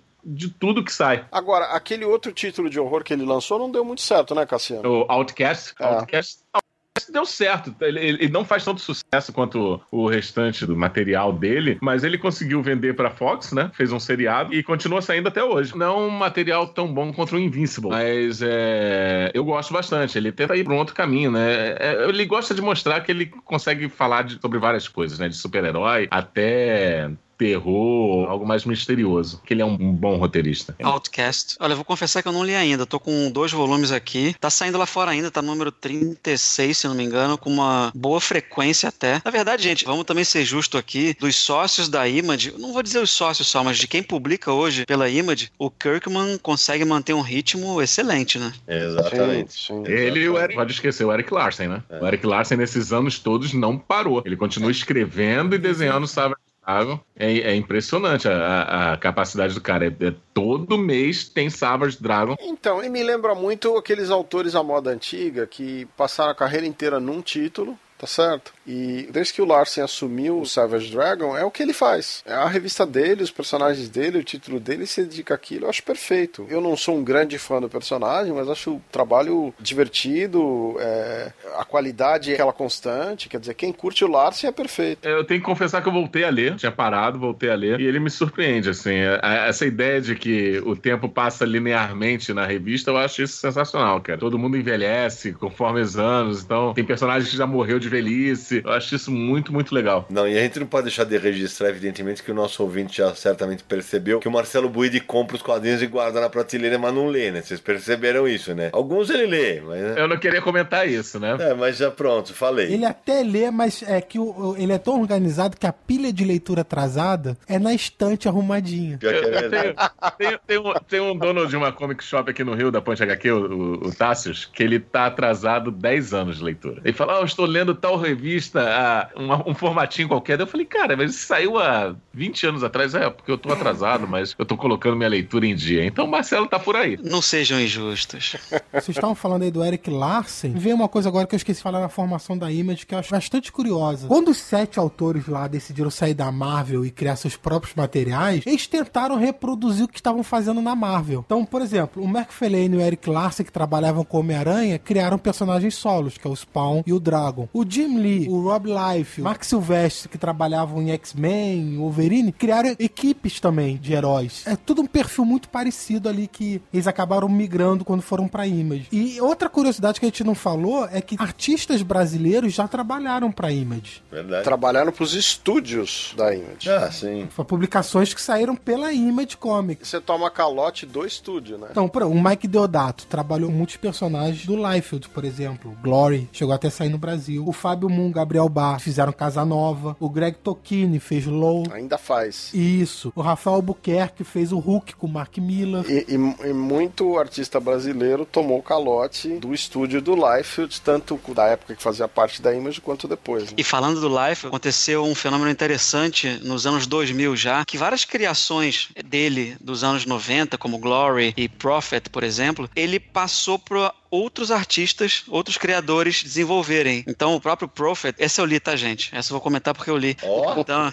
Ó, olha tinha é, tido 20 edições dos anos 90. Era um personagem daqueles do Life, né, que a gente conhece, né, grandão, cheio de bolso, com, com uma arma três vezes ele, mas ele foi continuado nos anos 2000 pelo Brandon Graham e pelo Simon Roy, e eles lançaram cinco encadernados, né, foram 20 e poucas edições, e foi excelente. Sci-fi na veia, ficção científica da melhor qualidade e eu me senti numa série de muita viagem lendo Prophet. Vamos dizer, seria muito interessante que essa série saísse no Brasil também. Mas é o que você tá falando é o que ele fez, por exemplo, com o Supreme, com o Alan Moore, né? E ele entregou na mão do Alan Moore pro Alan Moore fazer o que ele quisesse e de repente criou um personagem que era um, um material derivado do Super-Homem com uma qualidade excelente. né? Fazer direito, né?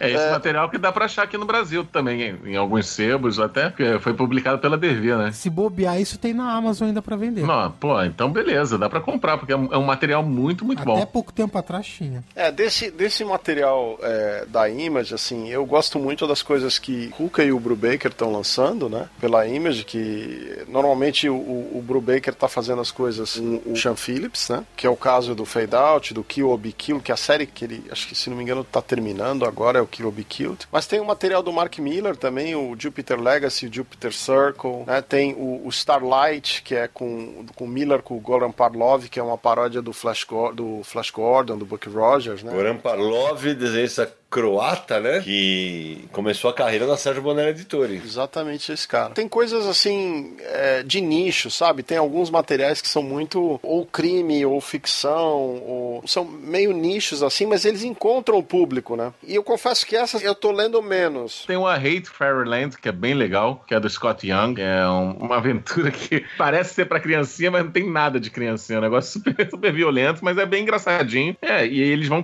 pegando esses nichos, como você falou. Naranjo adora esse material. É, eu, eu tenho lido menos esse material com mais humor assim da Image, eu tô mais nesse material de ficção, material mais drama ou, ou policial, que é o que interessado mais da oferta deles. Eu acabei de lembrar de uma coisa que o Marcelo disse no, no episódio que ele participou também sobre a Vertigo, que o Marcelo disse que achava que a Image pra ele hoje em dia tinha o sabor da antiga Vertigo, né, Marcelo? Boa, Samir. Eu ia falar disso aqui, era a minha próxima pergunta. Não, eu concordo, é exatamente isso. Eu dividiria isso hoje entre a Image com o selo também Young Animal, que tá saindo na DC atualmente, né, sob coordenação do Jared Way. Várias séries da Image, eu fico vidrado, elas viciam até e despertam sentimentos diferentes do, do usual quando eu tô lendo. Eu concordo e continuo afirmando isso. Bem lembrado. Lembrei do material aqui que tá, acho que tá sendo no Brasil também, Samir. É Panini. Sim, é do Miller Ward. Com o Duncan Fregredo. É só uma minissérie. Tem essa curiosidade também da Miller Ward, do Mark Miller. Normalmente ele faz uma minissérie, reúne um encadernado e parte para um próximo projeto. Tanto que agora a revista da Hit Girl, que é uma personagem do Kick-Ass, é produzida por uma outra equipe criativa que não é ele que escreve, né? É uma série regular escrita por outra pessoa. Assim, já tá ampliando lá. Quando ele trabalha em nova propriedade, essa anterior já é outra pessoa tomando conta para ele. E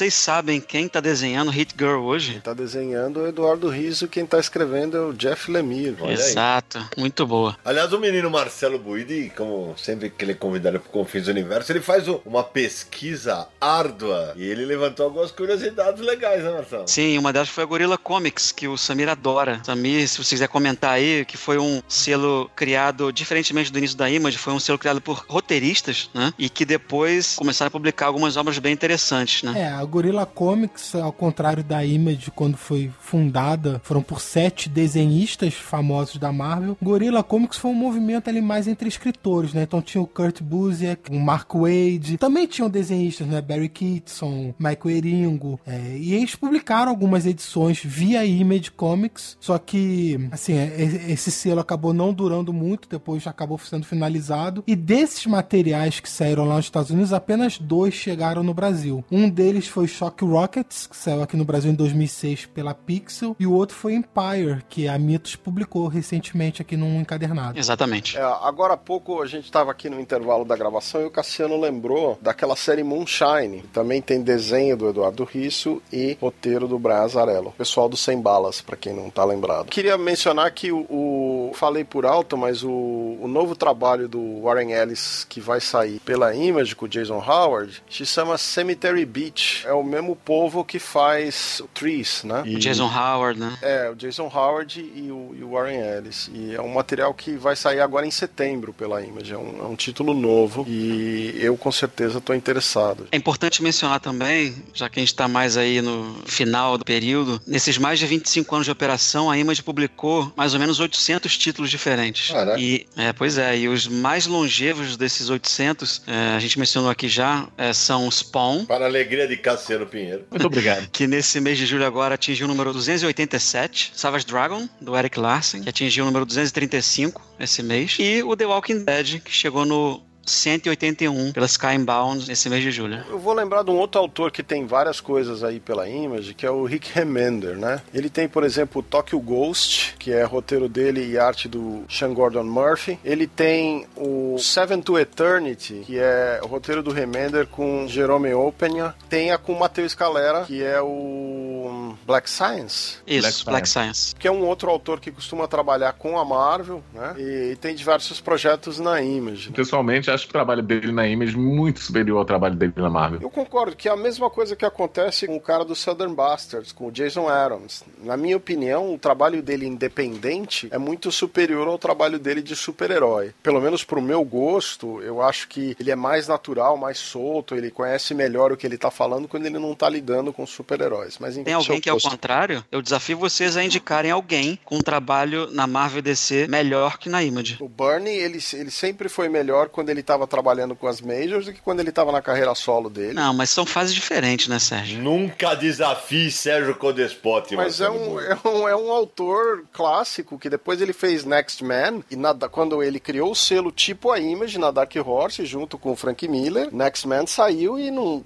era uma cópia do que ele fazia, só que piorada. Nossa, adoro o Next Man, cara. Sim, tudo bem, mas é, eu não acho que é no mesmo nível que você falar do que ele fez no Quarteto Fantástico, ou o que ele fez nos X-Men, ou o que ele fez ah, em outros títulos que ele trabalhou na Marvel e na DC, a própria reformulação do Super-Homem. São pontos altos da carreira dele. Mas o meu ponto é, na fase atual, nesses artistas que fazem lá e cá, tanto nas majors quanto na Image, que tá em terceiro no mercado, hoje, vamos pegar depois dos anos 2000, vai. Quem faz um trabalho melhor em Marvel e DC do que na Image? Olha, quem tem um trabalho igual é o Warren Ellis. É, você pega uma série que ele fez pra Marvel, por exemplo, Cavaleiro da Lua que ele fez, uma das últimas aí que ele fez pra Marvel que eu me lembro, é o mesmo nível de qualidade do material que ele faz pra Image. E eu acho que o Brubaker também. E eu ia comentar o Brubaker também. É, também. O Capitão América do Brubaker é um puta clássico total. Boa lembrança. Mas são exceções, né? É, são, verdade. É, Eu acho até que ninguém desenvolve demais o material hoje das grandes editoras, porque não é seu. Qual que é a vantagem de você jogar suas melhores ideias na grande editora, que vai te dar um retorno pequeno, se você pode fazer isso por fora e criar um sucesso independente. Você vê, o, o Mike Mignola, que é um dos, todo mundo sabe aqui que eu curto pra caramba, é um dos grandes sucessos independentes desde a década de 90. E Você acha que ele vai voltar a trabalhar, fazer alguma coisa pras mídias com sucesso independente na mão? A mesma coisa o Kirkman. O Kirkman, ele trabalhou pra Marvel, mas nunca mais vai fazer nada, porque o cara tá lá com o sucesso máximo dele. Ninguém quer jogar o seu melhor produto na mão de uma major, né? Tem um movimento contrário, assim, a gente pensa nisso como um, pros roteiristas, né? Já que eles seguram as suas ideias pra pra publicar na Image. Mas com os desenhistas acontece o movimento contrário. Muitos estão voltando pra Marvel e DC e fazendo material de qualidade até. Mas eu acho que aí talvez seja a questão dos royalties, vocês não acham não? Você lança um material na Image, tem que vender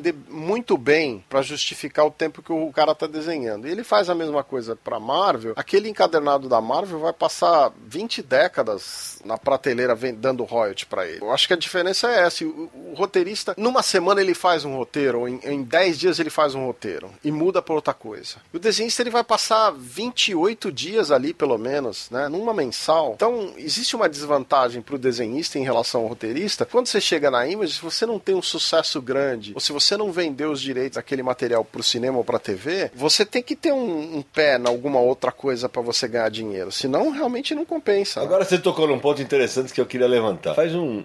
Acho que uns dois anos, a- o Paulo Roberto da Devir, que é o diretor editorial da Devir, eh, me chamou para um bate-papo com o Leandro Luigi e tal. E eh, o bate-papo era justamente esse. A Image é hoje a nova Vertigo, né? Como a gente comentou agora há pouco. A gente tá falando aqui de várias séries, muitos materiais de ótima qualidade eh, que tem saído lá. E mesmo assim, essas séries sendo premiadas e o caramba, elas não galgam degraus mais altos na preferência do público. O que será que falta no mercado americano para que essas séries virem queridinhas do público? Vocês acham que o fato de o mercado americano estar tão acostumado com personagens acaba pegando o fato de, de a Image trabalhar mais com séries? E, e já estendo a pergunta, porque a gente tá falando de um monte de material bacana aqui e vários desses materiais também no Brasil não viraram hits. Olha, eu acho que tem aquele efeito Conan, o efeito Tex, o efeito Conan. Tem gente que gosta de um personagem. Então, tem leitor do, do Homem-Aranha, tem leitor do Super-Homem, e tem gente que gosta do autor, tem gente que gosta do desenhista. A Image tem a questão de que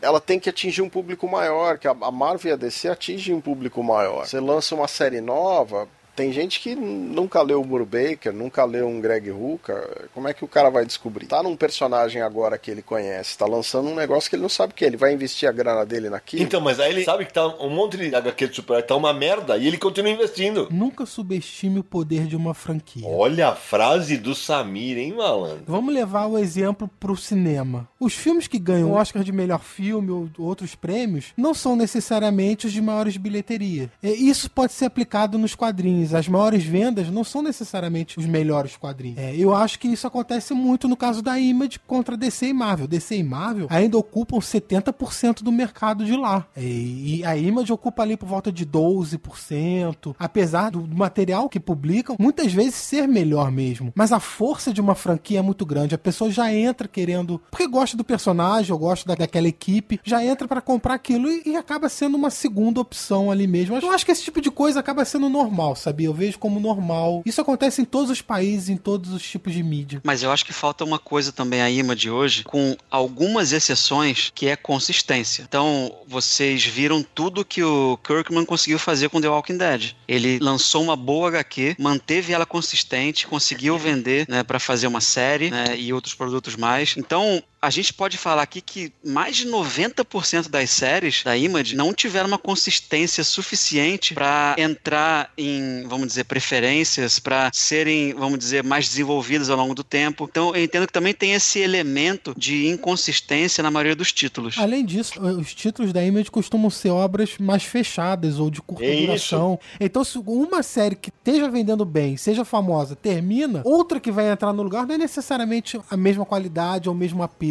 Então tem essa variação também, né?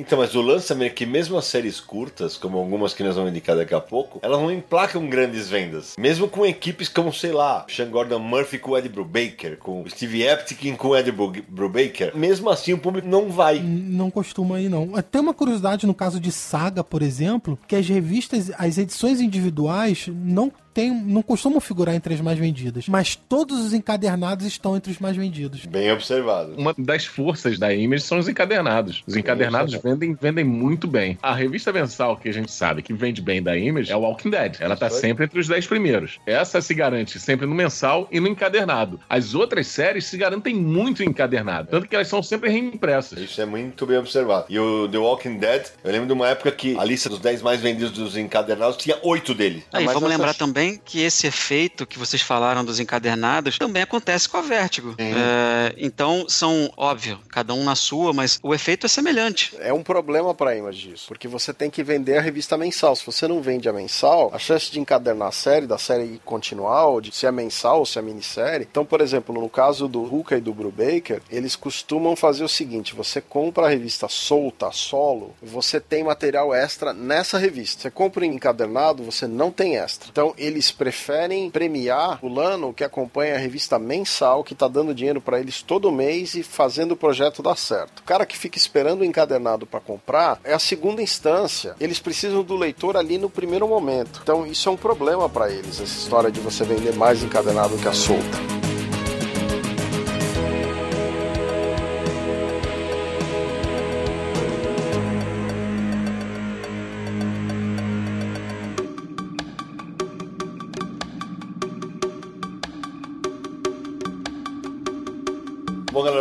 Papo tá na hora de começar a encaminhar pros finalmente, né? Se não, antes da gente terminar o papo sobre a Image Comics, eu tava dando uma olhada aqui na pesquisa do nosso Marcelo Buide, que fez uma pesquisa legal sobre a editora, e tem uma curiosidade aqui que vale a pena mencionar que a gente deixou passar. Quando a Image foi fundada, lá em 1992, o primeiro título a ser publicado foi Young Blood do Rob Liefeld. E o Young Blood é derivado de um projeto, de uma ideia que o Liefeld tinha proposto para DC em 91 com os Novos Titãs que seria escrito pelo Marvel Wolfman. Tanto que o líder da equipe, o Shaft, o líder do Young Blood, foi inspirado no Ricardito. E isso é curioso porque essas ideias recicladas são comuns na carreira do, do Liefeld, né? O Supreme é uma cópia do Superman, a Glory é uma cópia da Mulher Maravilha. E chegou a criar um personagem que agora eu não vou lembrar o nome, que é uma cópia do Capitão América. Lembra quando ele foi expulso da Marvel lá no Heróis Renascem? Ele criou um Capitão América genérico logo depois. Assim, o Liefeld tem várias dessas histórias na carreira dele. O personagem que você não tá lembrando o nome do Capitão América é o Fighting America. Na verdade, ele comprou os direitos desse personagem criado pelo Joe Simon e Jack Kirby, que é um personagem de 54. Então ele continuou publicando as histórias. Ele teve que comprar os direitos porque ele era um personagem muito similar, que era o in America, né? Falando em Capitão América e, e Liefeld, uma das artes mais infames da história dos quadrinhos é o Capitão América peitudo do Liefeld, né?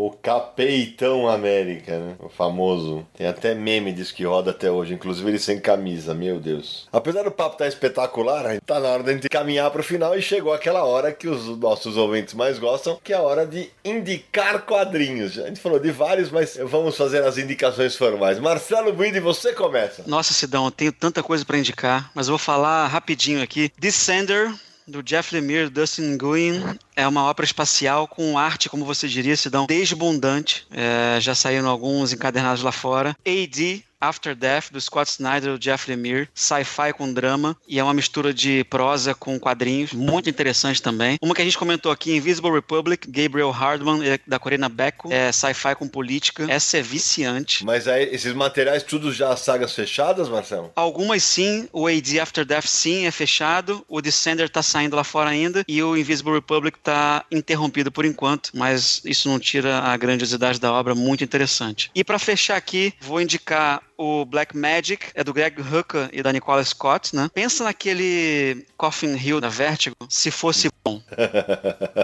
e por último, pessoal, um DVD, o Cassiano comentou ele aqui rapidamente, The Image Revolution, é um documentário de 2014, dirigido pelo Patrick Miney, que conta aí em mais ou menos uma hora e meia toda a saga aí do início da Image, com depoimentos, entrevistas é, e tudo que saiu. Foi bem interessante para ver depois mais dez vezes, é bem legal também. Cassiano Vieira, meu velho. Vou indicar algumas coisas que a galera pode comprar aqui no Brasil, né? The Wicked mais Vine, pela Geektopia aqui no Brasil, que é escrita pelo Kieron Gillan e Jamie McKelvey, que eu não conhecia. E eu fui, antes de sair aqui no Brasil, eu e o Marcelo, a gente entrevistou o Gerard Way. E daí, quando a gente perguntou um quadrinho que ele gostava e tal, ele falou desse quadrinho. Daí eu fui procurar e tal. E eu comecei a entender o porquê que ele gostava tanto, né? Que, na verdade, são, tipo, reencarnações de divindades que reencarnam em jovens. E eles têm dois anos apenas de vida, mas nesses dois anos eles vivem de forma plena, tipo, viram popstars. Então eu entendi porque o Gerard Way gostava tanto do quadrinho. Além do quadrinho ter uma pegada é, mágica, é, tem uma trama meio que você não consegue, pelo menos no primeiro volume, ele te deixa um click-click enorme pro segundo. Eu gostei bastante, eu acho que vale muito a pena. E, e esperamos que a Geektopia dê continuidade, né, cara? A Geektopia já lançou três volumes de encadernados. É, o primeiro foi em dezembro de 2016, o segundo setembro de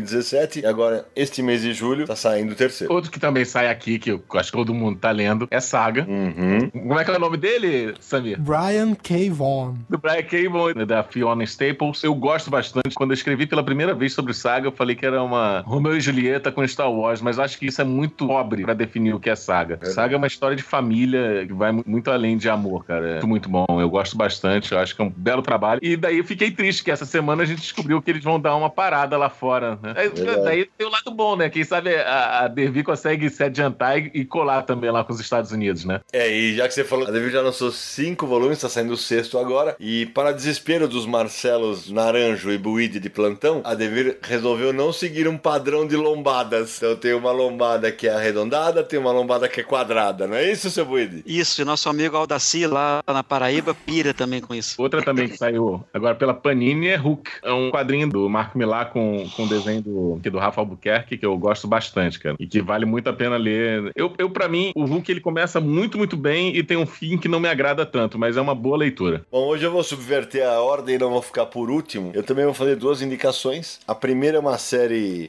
infelizmente as duas ainda estão inéditas no Brasil, mas para quem acesso a sites portugueses, são dois materiais da G. Floyd lançados lá fora. O primeiro é uma série de cinco encadernados chamado Fatale, com desenho do Sean Phillips, é, que é uma história muito legal. É uma mulher fatal que atravessa décadas e ela não envelhece, só que ela vai arruinando a vida de vários homens pelo caminho, mesmo que ela não, não tenha essa intenção. Ela não queria arruinar a vida dos caras, só que esse poder dela atrai uma seita e aí é uma trama muito, muito bacana. E o outro é um. Eu cheguei a resenhar isso no nosso grupo de resenhistas, no qual o Buid e o Caso fazem parte. É Velvet, é, também do Brubaker, esse sim com o desenho do Steve Epstein. É como se fosse um 007, só que o protagonismo é de uma mulher. Inclusive na parte sexual. Parte sexual, na parte de aventura, tá? Uma puta trama bacana. E, e o final tá cheio de viradas na trama. Gostei bastante do material. É, tem um outro probleminha, mas realmente os dois são dois materiais que adorei conhecer pela editora portuguesa Jeff Floyd. Bom, então vou fazer três indicações, três obras que já saíram no Brasil, tá? A primeira tem que indicar Walking Dead, já que a Panini agora tá relançando desde o início é, o material que já havia saído pela HQM, além do paralelamente publicar também os capítulos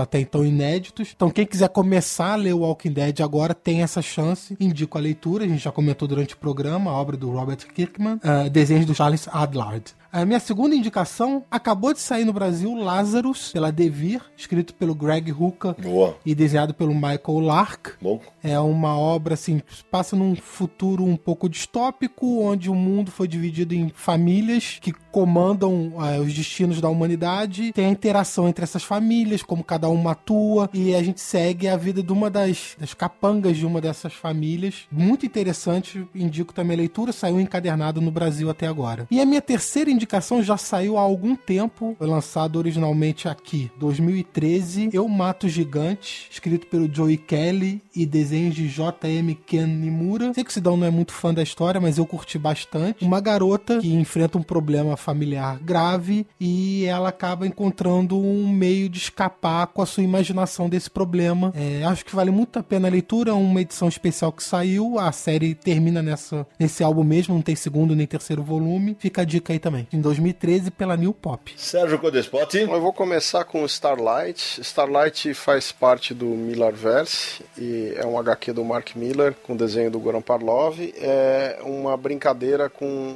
as histórias de ficção científica do, do Flash Gordon, do Buck Rogers. Bem divertido, bem desenhado, é uma minissérie fechada. Depois eu queria falar um pouquinho do Trees, que a gente já citou também. É uma série de ficção científica do Warren Ellis com desenho do Jason Howard, onde ah, umas espécies de árvore que são alienígenas, elas pousam em várias cidades e a vida das pessoas e a vida das cidades passa a ser modificada por essas criaturas alienígenas, vamos chamar assim. É bem interessante, bem bacana, bem desenhado. Gosto também bastante do Legado de Júpiter. Também é, eu curto mais. Um material do Mark Miller com o Frank Whiteley. São dois volumes do Legado de Júpiter e existe o Círculo de Júpiter, que é o Jupiter Circle. Também é um derivado desse material, que é do Miller com o Wilfredo Torres. É, eu sei que alguns desses materiais saíram no Brasil, mas eu deixo aí para o Sidney e para o Samir dar essa informação. É, eu, eu- o Starlight eu acho, não acho espetacular. O Buido eu sei que odeia. Acho a história um pouquinho acima da média. O Buido não gosta nada. Sessão da tarde total. Mas é, é, é para ser exatamente isso. É, mais um daqueles que o, o Millar falou: vou fazer um negócio pra virar filme e, e- e vai virar. Se bobear, vai virar mesmo. né? Ele já vendeu os direitos. Aí. People lined up for hours outside a Hollywood, California comic book store to buy a signed copy of Youngblood. Bom, pessoal, feitas as indicações, menino Samir Naliato, quem quiser encontrar o Confis Universo na internet, qual é o caminho? Para você achar todos os episódios do Confins do Universo, o caminho mais fácil é, claro, acessar o Universo HQ. Basta digitar no seu navegador podcast.universohq.com. Todos os agora 55 episódios estarão disponíveis para você baixar e ouvir. Também estamos no iTunes, é só buscar por Confins do Universo. Lá você pode assinar o feed, você pode deixar sua avaliação e também o seu comentário. Isso é muito legal. Se você puder, faça isso. Mandar uma mensagem pra gente por e-mail é podcast@universohq.com. Já uma mensagem por voz é só enviar um WhatsApp para DDD 11 94583 5989. Repita! DDD 11 94583-5989. O Confins do Universo é um podcast do site Universo HQ, um site totalmente dedicado aos quadrinhos, www.universohq.com. Também estamos nas redes sociais, é só buscar por Universo HQ, tanto no Facebook quanto no Twitter, Instagram e Google+.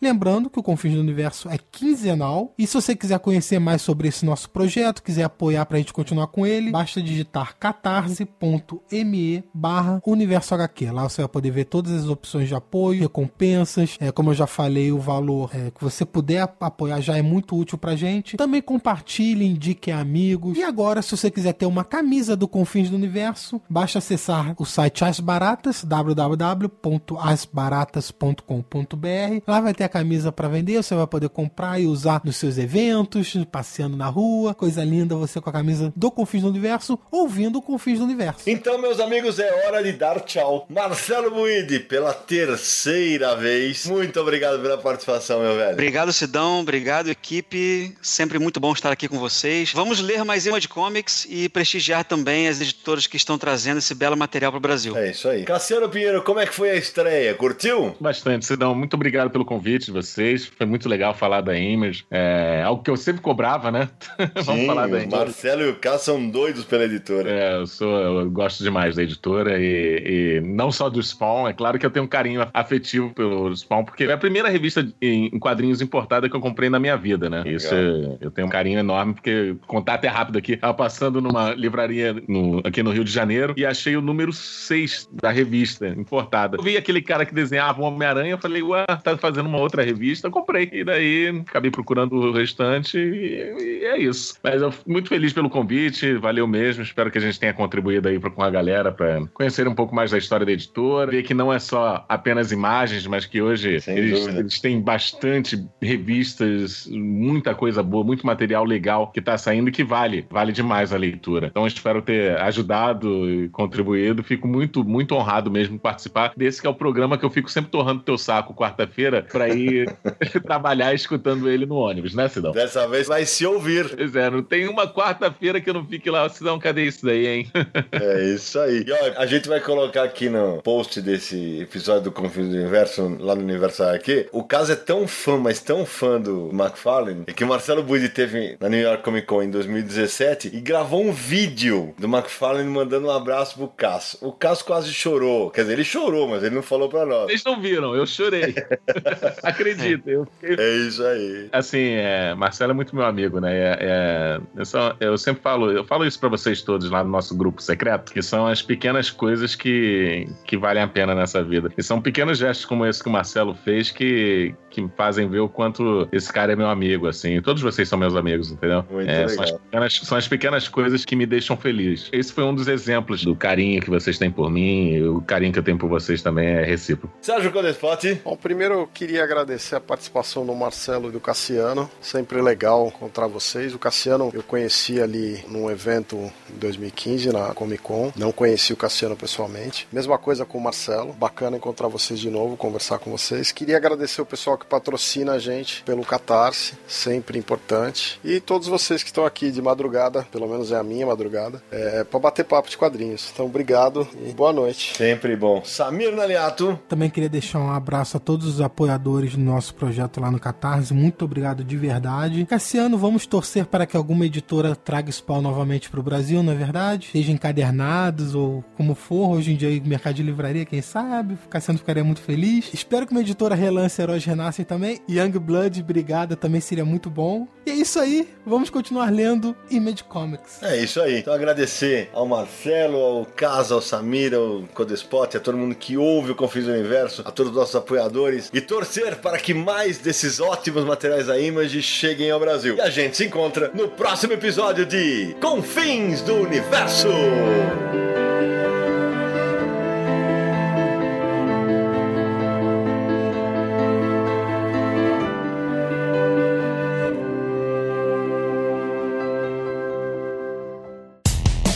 Mais claro ou na noite mais densa, você está deixando a nossa presença. Faça uma boa viagem de volta, mas não fique disperso. Nos encontraremos no próximo episódio de Confins do Universo.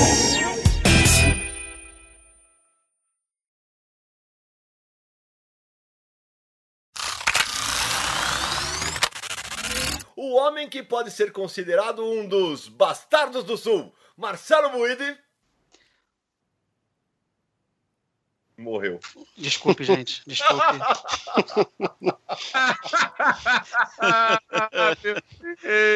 É, beleza. Vai, Vai. Posso, posso começar? Vai.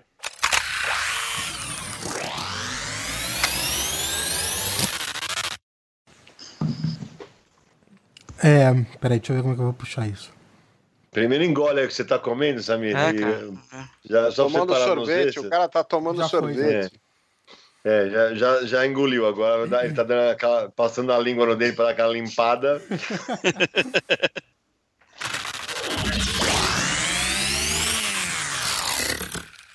Este podcast foi editado por Radiofobia, podcast e multimídia.